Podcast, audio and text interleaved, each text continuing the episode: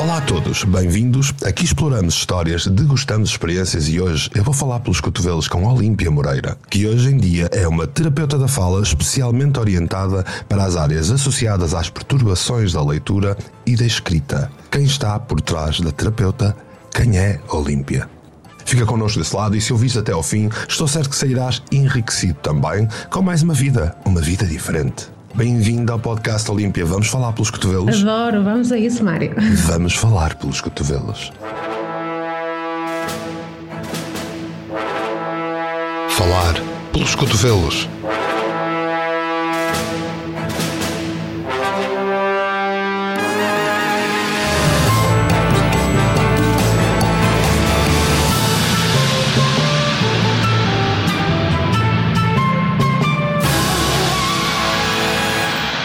Mário Portela. Seu nome, Olímpia Moreira, viu-se nascida e criada perto de Famalicão até definir a sua orientação académica. A altura em que vai estudar para o Porto e se dedica por inteiro ao seu curso de Terapia da Fala que termina em 2010. A nossa convidada de hoje afirma ser uma pessoa muito normal, mas revela a sua extraordinária capacidade empática e dedicação perfeccionista aos seus projetos e vontades. Academicamente, continua incessantemente os seus estudos e especializações em todas as áreas da comunicação e linguagem. Tirou uma pós-graduação em avaliação e reabilitação neuropsicológica e está agora a terminar uma especialização avançada em perturbações do desenvolvimento da primeira infância à adolescência. Hoje dedica-se de corpo e alma à recuperação e reabilitação de crianças e jovens usando tudo o que juntou ao seu leque de aprendizagens. Obrigado, Olímpia, por estares aqui connosco. Hoje vamos falar pelos cotovelos. Obrigada, Mário. Este podcast é patrocinado pela rádio do canal Portugal Místico, uma rádio online que foi inteiramente feita para ti. Não é incrível? Tens blocos musicais durante 24 horas do dia, tens meditações logo ali, de manhãzinha, um podcast que surpresa à hora do almoço e depois, pela noite, podcasts inéditos a não perder. É só ouvir em Vamos começar pelo início. Acabei de apresentar de forma rápida e assim, muito resumida, mas falta certamente um toque de alma nesta apresentação. Quem é a Olímpia? Oh, Mário, desde já obrigada pela tua apresentação. É? És sempre muito cuidadoso e generoso. Uh, e realmente até fico aqui um pouco sem palavras, não é? E uma terapeuta da fala sem palavras não é fácil. obrigada, obrigada. E se calhar, o que é que eu posso dizer? Eu acho que a Olímpia também é aquela pessoa que ficou muito surpreendida com este convite por receber a tua mensagem e que ao mesmo tempo muito feliz por saber que também tem aqui um lugar neste canal que é maravilhoso, tem uma série de, de informações e, e, e, estilos não é, de abordagens de, de, daquilo que as pessoas fazem. Por isso, muito obrigada por estar aqui. O que é que eu posso dizer mais sobre a Olímpia? É uma, uma pessoa que gosta de criar, seja através da escrita, do desenho, uh, através das partilhas com as pessoas. Uhum. Uma pessoa que, que, também se entusiasma com alguma facilidade ou que se deixa entusiasmar. É uma pessoa muito ligada à família, uh, é assim a maior âncora da sua vida, é mesmo a família. Um, gosta, gosta muito de passear, sem grandes planos, de apanhar sol, de acordar cedo e sentir aquele fresco da manhã, não é? Que saímos de casa e ainda quase que não existe poluição. Existe, não é? Mas não havemos tanto. e é realmente essa, essa frescura, para além de me acordar, entusiasma. Um, e sou terapeuta da fala, que é uma profissão que levo muito a sério uh, e é de grande responsabilidade para mim uh, e de grande envolvimento. Boa. Sei-te muito cuidadosa, sei-te muito ponderada. E estou curioso em saber o que é que logo no início te leva a escolher a área da terapia da fala. Conta-nos tudo. Oh, Mário, essa é uma boa questão. Eu acho que às vezes não sei muito como é que vim aqui parar, mas quando por vezes paro para pensar e há assim duas situações que me vêm à memória. Eu, quando era criança, uh, assim, 8, 9, 10 anos, se calhar às vezes um bocadinho mais, até 12, a minha, a minha mãe tinha uma, uma senhora que a ajudava nas tarefas domésticas lá em casa, que uma vez por semana, e essa senhora tinha um filho que tinha ali algumas dificuldades tanto a nível cognitivo, como também por vezes tinha convulsões, tinha períodos de ausência e muitas vezes pediam-me para ficar uh, com esse menino, para, para passear com ele no jardim, pronto, enquanto elas faziam ali as tarefas domésticas, eu ficava ali com o menino a tomar conta dele, digamos assim. Uhum. E muitas vezes sentia que podia não estar à altura podia acontecer alguma coisa e eu ficar sem saber o que fazer. Claro. E aquela insegurança, não é? Que, que considero injusta, não é? Porque. injusta para mim e para a criança, não é? Éramos, éramos duas crianças, mas aquela insegurança eu acho que ao longo dos anos me foi direcionando para a saúde. Uhum. Não só perceber as questões mais fisiológicas, não é? Mas também as comportamentais. Porque é que eu me sentia tão insegura? Como é que, porque é que eu me sentia, podia sentir aqui alguma incapacidade de estar à altura para aquele desafio? Eu acho que me direcionou para a saúde. Boa. Eh, os anos foram passando, não é? E a minha irmã, uh, entretanto, terminou o curso de Psicologia e realmente foi uma sorte para mim ter aqui esta pessoa a ajudar-me aqui a fazer aqui alguma orientação vocacional, porque ela também tinha conhecimento para isso. Claro, de uma forma muito caseira e muito próxima, mas apresentou-me ali várias áreas. Sempre fui uma pessoa muito curiosa em relação ao comportamento humano, de uma observação simples, mas ao mesmo tempo cuidada e uma observação séria. E estava assim a pensar nas áreas de psicologia. A minha irmã, como era psicóloga, também uh, acabou por me apresentar outras áreas e uma delas foi a terapia da fala. Uhum. E eu gostei, este lado ligado à expressão, não é? A capacidade de a pessoa transmitir por palavras uh, aquilo que é também. Uh, e então foi assim que eu, que eu iniciei este, este percurso, não sabendo muito bem onde é que ia dar, Olha, infelizmente em Portugal ainda há um desconhecimento bastante latente desta importante área clínica. O que é que dirias que a terapia da fala é e em que medidas ela é importante nos dias de hoje? Eu acho que no, nos dias de hoje esta profissão é mais valorizada, sou sincera. Sim, um pouco mais, um pouco mais. Há mais conhecimento e a questão da pandemia, não é, veio aqui a trazer hum, realmente muitas oportunidades, uh, porque os pais também contactavam diretamente com as fragilidades das crianças, não é, e então reagiam de uma forma mais imediata para procurar esta ajuda. O âmbito de abrangência da terapia da fala é grande, como sabes, Mário, não é? vai desde uhum. o bebê uh, ao idoso, não é?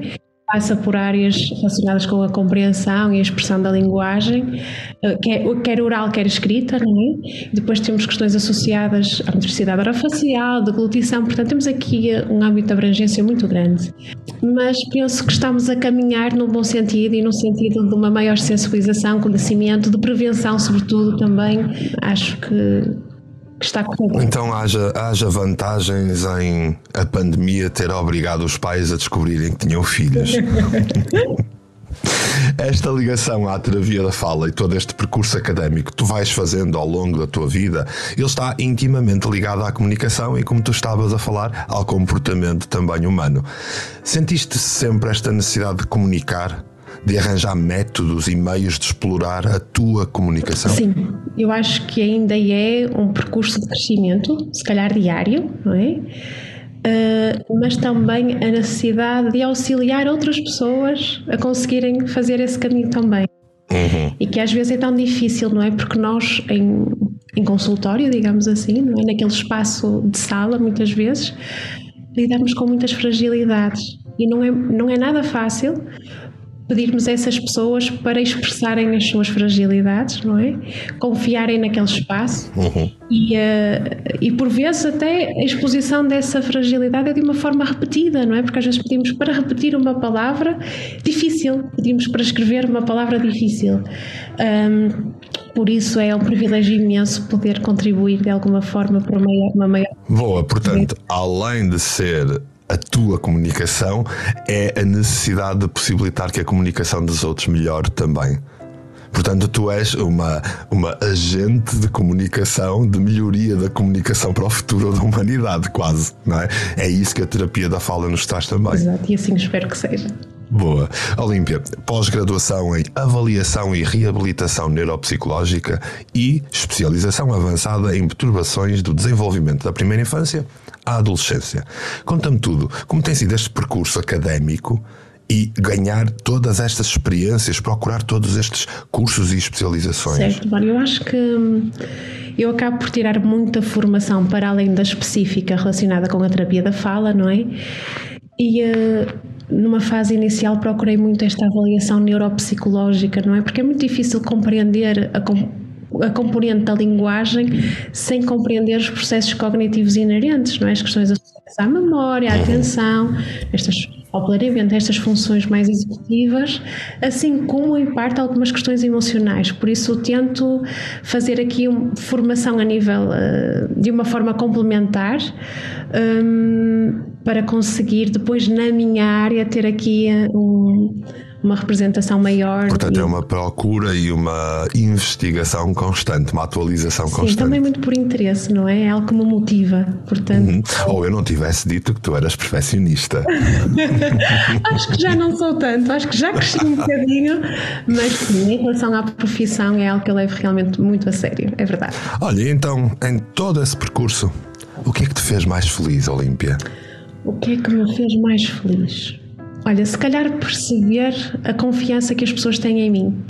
E eu também perceber que sou uma pessoa de confiança. Boa. Não é?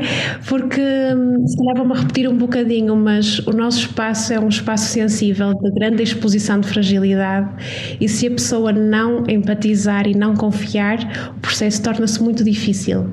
E particularmente a criança, não é? Uhum. Que, entrega, que se entrega eh, é muito importante este, este lugar de, de, de confiança.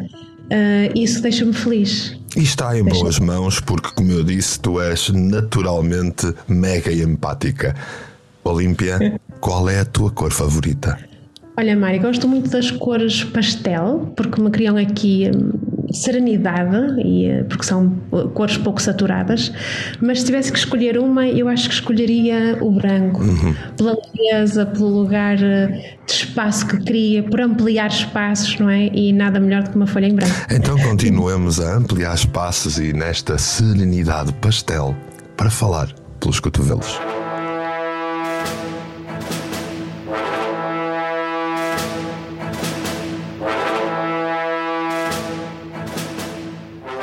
Quando te apresentei, sei que te apanhei surpresa ao chamar-te empata. Esta foi sempre a minha certeza desde que nos conhecemos pela primeira vez.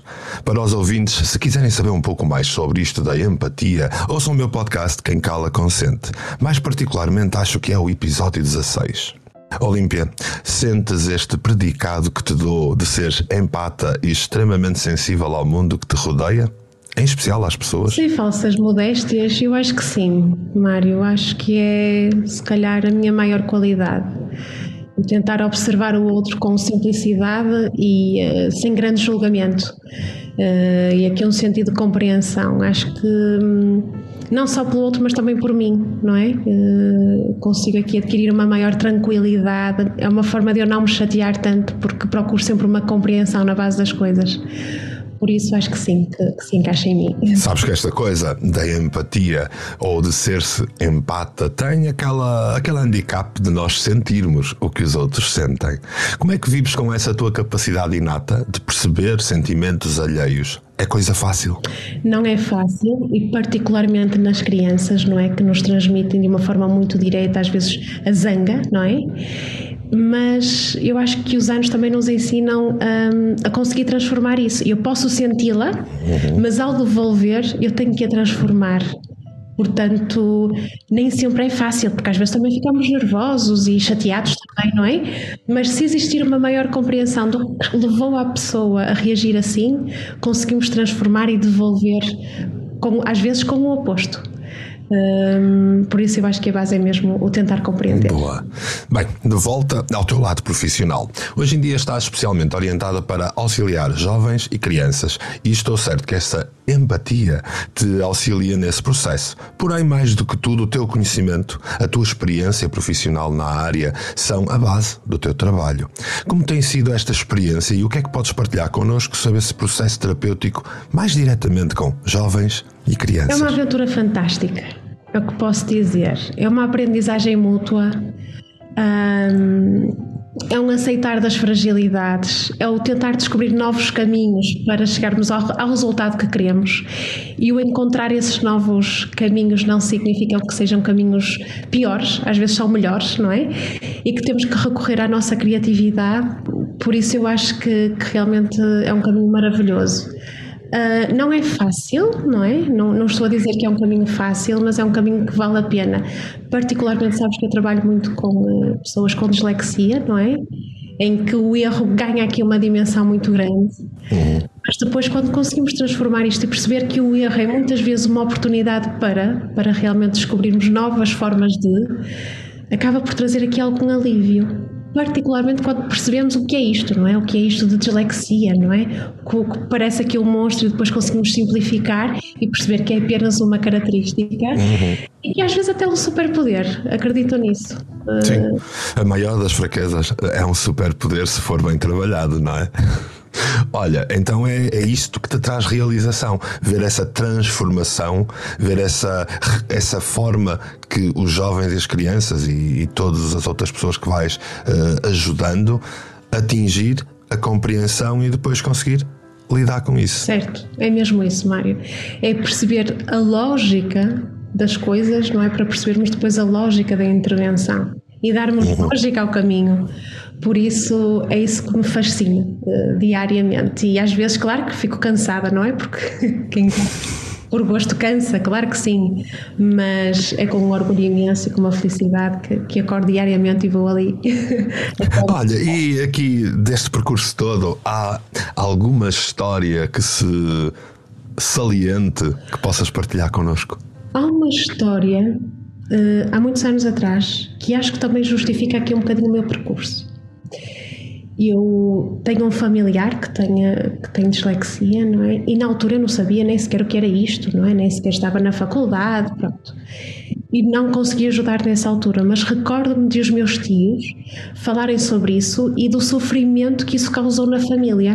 Sofrimento e culpabilização, porque eu demorei a descobrir, só hoje é que, não é? eles diziam, só hoje é que eu consigo compreender e penalizei tanto o teu primo uh, castiguei-o, achei que ele era preguiçoso, portanto, e, e recordo-me particularmente da minha tia ficar muito emocionada uh, com, com essa partilha e criou muita curiosidade em mim.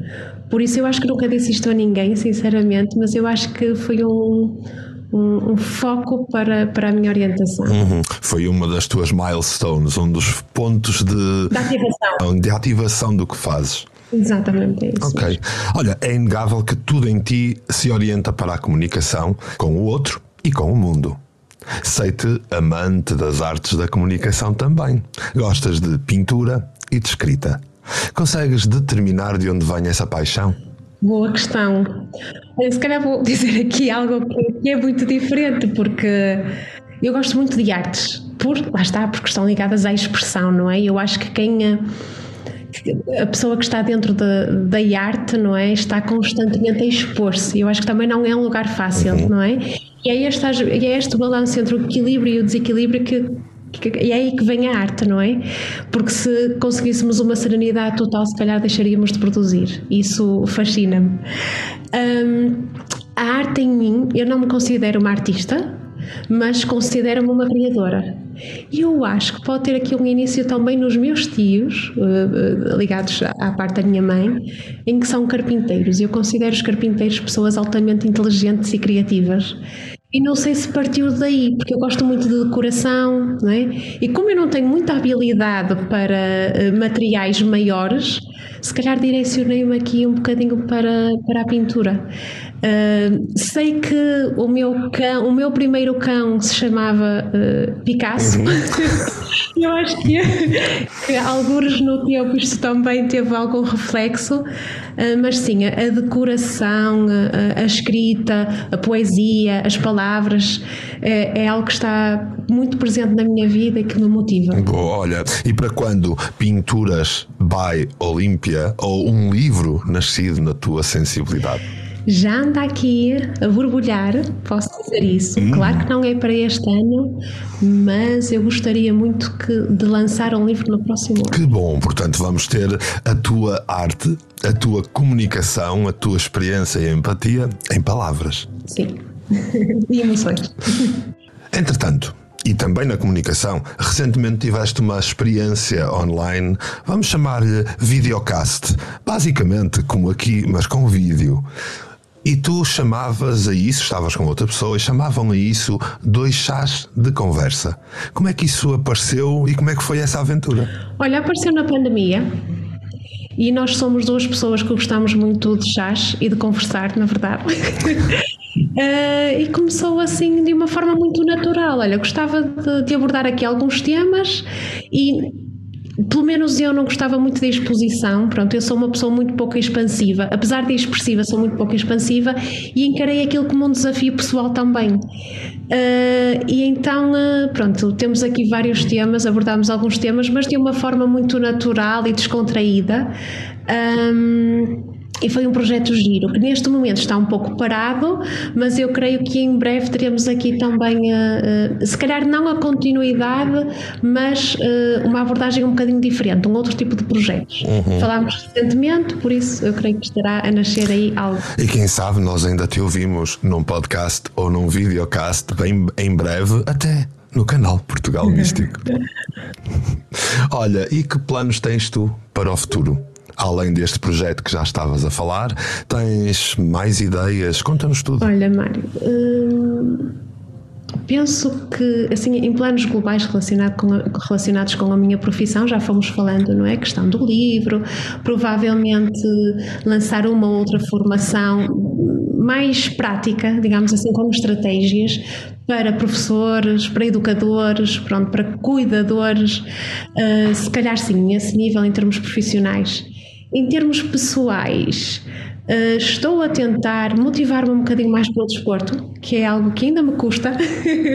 Valorizo muito, mas estou a tentar motivar-me um bocadinho mais, assim como as as questões ao nível da alimentação. Eu gostaria de, de, de, me projetar um bocadinho aí tentar cuidar-me um bocadinho mais fisicamente Boa, também. Olha, eu ando há 50 anos a tentar dedicar-me ao desporto e está a funcionar muito bem. Tenho corrido muito atrás, parado, mas tenho corrido.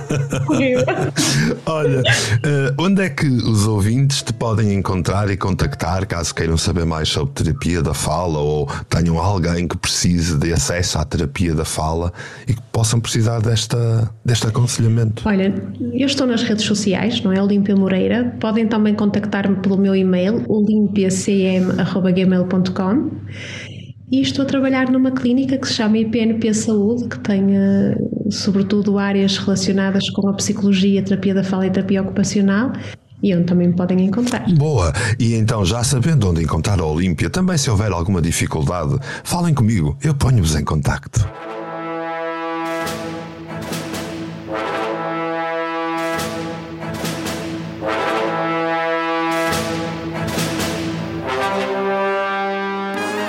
Quando falo pelos cotovelos, tenho questões mais profundas que nos tiram da caixa habitual do género de entrevista que estamos a ter. Estás pronta para isso, Olímpia? Mais ou menos. então, Olímpia, café ou chá? Sem dúvida, chá. Leva-me a um lugar de descanso uh, e de uma partilha assim mais longa, num espaço se calhar diferente e bonito. Uhum. O que é que te inspira nos dias de hoje? O que é que verdadeiramente te dá inspiração? Na verdade, muita coisa. Como sabes, palavras, frases, e tu és uma pessoa que coloca muitas frases nas redes sociais logo pela manhã e é logo um foco de motivação uh, ao, ao, acordar. Uh, provérbios, adoro provérbios, acho que tenho aqui um conhecimento, uma sabedoria imensa. Um, gosto de, da beleza do simples, não é? Muito, inspira-me muito a beleza nas crianças, não é? A simplicidade das crianças. Uh, a minha sobrinha inspira-me as paisagens inspiram-me. um, acho que é por aí. Tanta coisa que te inspira. Simple is beautiful, não é? Como dizem os nossos, os nossos amigos ingleses. É isso mesmo. Olímpia, uma conversa a dois ou uma conversa de grupo? Eu prefiro uma conversa a dois. Uhum, porquê? Conversa mais íntima, talvez, e de uma de partilha mais fácil. Uh, no entanto, também gosto muito de ser, claro, em grupo, não é? E gosto aqui de discussões assim muito abertas, mas se tivesse que escolher. Ok, nessa conversa a dois, sobre que temas seria uma conversa ideal desse género? Ai, que boa questão. Sobre que temas? Se calhar um, à volta de um bom livro ou um bom filme. Acho que é um, algo fácil de colocar em mesa, não é? E, uh, e acho que sim, a interpretação de um. Então, olha, por falar em filmes, Olímpia, cinema ou Netflix? Cinema, sem dúvida, com direito a pipocas. Venha ao lado doce também, não é? Exatamente. Olha, se tivesses de adjetivar de forma rápida a humanidade dos dias de hoje, o que é que lhes chamavas? Eu acho que oportunidade. Hoje em dia buscamos muito pouco diversas oportunidades. Estamos aqui um pouquinho manipulados, não é? Então temos que ir aqui à descoberta, porque a humanidade tem oportunidade, não é?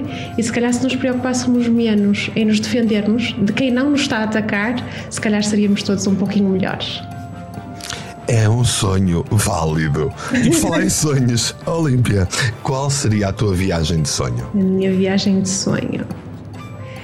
Eu não tenho assim um lugar muito específico. Eu gostava muito de ir ao Japão gostava, porque acho que é uma cultura muito diferente e tem ali uma diversidade imensa. Gostava, mas olha, fico muito contente e tenho o privilégio de ir muitas vezes ao Marco de Canaveses, que é ali um douro magnífico, com uma tranquilidade imensa e é perto e que me dá assim um, um sítio de fuga à rotina à, e um sítio de paz. Olímpia, preferes um elogio gratuito ou uma crítica mordaz? Eu gosto de elogios, particularmente gratuitos, porque eu acho que, que nos deveríamos elogiar mais.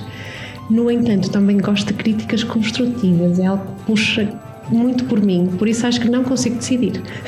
Hum, mas se a crítica for assim mordaz e acutilante, ela não te magoa? Magoa, mas eu gosto de desafios e gosto de argumentar e tentar perceber o porquê. Se tem uhum. lógica, se não tem, ou se simplesmente foi uma crítica que devo, que devo interpretar como pouco válida. Uhum. O que dirias que as pessoas mais subestimam em ti ou que habitualmente ficam com a ideia errada? Eu acho que no primeiro impacto, Mário, hum, eu tenho um, ar assim mais reservado e isso pode esconder um pouquinho a minha expressão. E não quero dizer que seja uma expressão oral, mas a expressão mais emocional, uma expressão mais empática. Eu acho que às vezes num primeiro impacto isso pode hum, ser mal interpretado. No entanto, depois também pode criar boas surpresas, por isso não sei propriamente se é uma coisa boa ou má, mas, mas acho que sim. E não deixa de ser subestimado, não é? Exato. Olha, se pudesse jantar com uma figura célebre, qualquer, viva ou morta, quem escolhias para falar pelos cotovelos durante o jantar? Em primeiro lugar, sem dúvida, o meu avô. O meu avô faleceu tinha um ano, ou seja, nunca cheguei a conhecer o meu avô, efetivamente, e falam dele como uma pessoa muito simples, muito, muito ligado à base familiar, e acho que, que deve ser muito parecido ao meu pai. Uh, gostaria muito de, de, de, o conhecer. Um jantar de ancestralidade. Sim. Mas, desde a minha infância, se calhar até a adolescência, eu gostaria muito de conhecer o António Variações. E eu acho que também é pelas palavras e pelas mensagens que cria uh, nas suas canções, não é? Quando a cabeça não tem juízo, o corpo é que paga, por exemplo, é que nos faz pensar, mas gostaria de ter ali um bom jantar uh, com, com ele, pela sua uhum. eletricidade, originalidade, coragem. Acho que seria muito bom. Boa. Olímpia, o que é que eu te devia perguntar que não te perguntei enquanto falávamos pelos cotovelos? Ah, isto já está a acabar. Olha, não sei, não sei, Mário, não sei. Acho que gostei muito de estar aqui contigo a conversar, a falar com os cotovelos. Um, se calhar uma boa pergunta seria quando é que vamos tomar um chá ali ao meu espaço para conhecer as tuas novidades, as tuas formações. Então, Olímpia, quando é que vamos tomar um chá ali ao meu espaço para divulgarmos novidades? Em breve, de certeza. Boa, ficamos combinados e falamos pelos cotovelos. Assim foi a nossa conversa que podia bem alongar-se durante horas e que passou assim, num piscar de olhos. Vocês já sabem, eu falo pelos cotovelos e tenho sempre pano para mangas. Em meu nome e em nome dos ouvintes do podcast, queria desde já agradecer-te pela tua disponibilidade e por esta agradável surpresa. É sempre fantástico trocar palavras com alguém que tenha a tua sensibilidade, a tua empatia, candura e, acima de tudo, a tua dedicação. Obrigado, Olímpia. Obrigada, Yelma. Da mesma forma, queria agradecer profundamente a todos os que ouviram este podcast, seja na rádio do Canal Portugal Místico ou em qualquer outro suporte. Porque, já sabem, o podcast está em todas as plataformas. Ainda não ouviram as anteriores? Não te esqueças de participar ativamente através de comentários nas várias redes sociais. Dá-me feedback, diz-me o que achaste, sugere-me convidados e mostra que gostaste. Ouve a Rádio Canal Portugal Místico em rádio.portugalmístico.com. Obrigado por estares desse lado. Voltaremos na próxima semana para falar pelos cotovelos.